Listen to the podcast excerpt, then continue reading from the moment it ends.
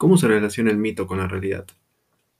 El mito cuenta como eh, una hazaña de un ser sobrenatural ha provocado que una realidad venga a la existencia, como por ejemplo puede ser eh, un lugar, una especie, un comportamiento humano.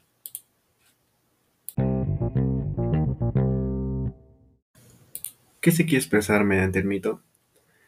En el mito se explica el mundo a través de conocimientos extraordinarios que estos vinculan con seres sobrenaturales, fantásticos o dioses.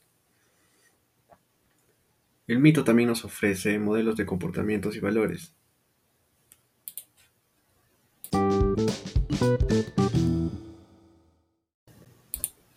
¿Qué era el arjé y cómo lo consideraban los primeros filósofos? El arjé, o arché, es un concepto filosófico originado en la antigua Grecia. Su significado está vinculado con el inicio del universo o el génesis de todas las cosas, y ese término proviene de la lengua griega y significa el origen o el principio. Según algunos filósofos, Aristóteles decía que era todo aquello autosuficiente que no necesita otra cosa para existir, dado que se vale por sí mismo. El filósofo griego y matemático Tales de Mileto consideraba que la G era el agua, y considera que esta fue la primera explicación relevante sobre el mundo físico. También Pitágoras, otro filósofo y matemático griego. Este relacionó el concepto con las matemáticas y lo vinculó con los números.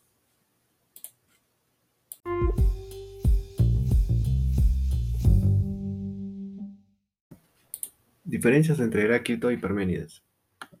Primero, su postura frente al mundo. Según Heráclito, existe un devenir perpetuo. El mundo es cambiante y no estático. Mientras que Parménides decía, no existe el devenir, el mundo es estático. Ahora con la verdad. Heráclito decía, como consecuencia de devenir, el camino a la verdad no es solo uno. Este cambia a todo momento y en cada situación. Y Parménides decía, el camino a la verdad es solo uno. También su postura, su postura frente al ser. Heráclito decía, el ser entendido como la esencia de las cosas, y éste puede a la vez ser y no ser, ya que todo es cambiante. Parménides decía, considera al ser la esencia de las cosas, pero no concibe de ninguna manera su carácter cambiante. Ahora, frente a la esencia del mundo, Heráclito decía, no es posible captarla debido al constante devenir. Parménides decía, el pensamiento puede captar la esencia del mundo, tal como este.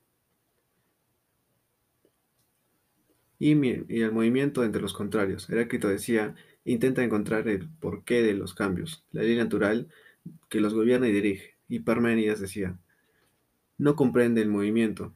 El ser único y verdadero solo es, no cambia ni deviene.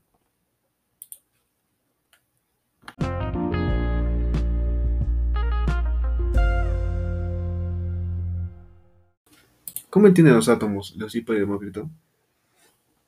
Esto se basa en la primera teoría atómica, que para el año 400 después de Cristo, Demócrito y Leucipo propusieron que la primera teoría atómica se llame la discontinuidad de la materia, la cual consistió en que la materia se podía dividir indeterminadamente en partículas cada vez más pequeñas hasta obtener unas diminutas e indivisibles, a las que se llamó átomos, las cuales constituían la materia.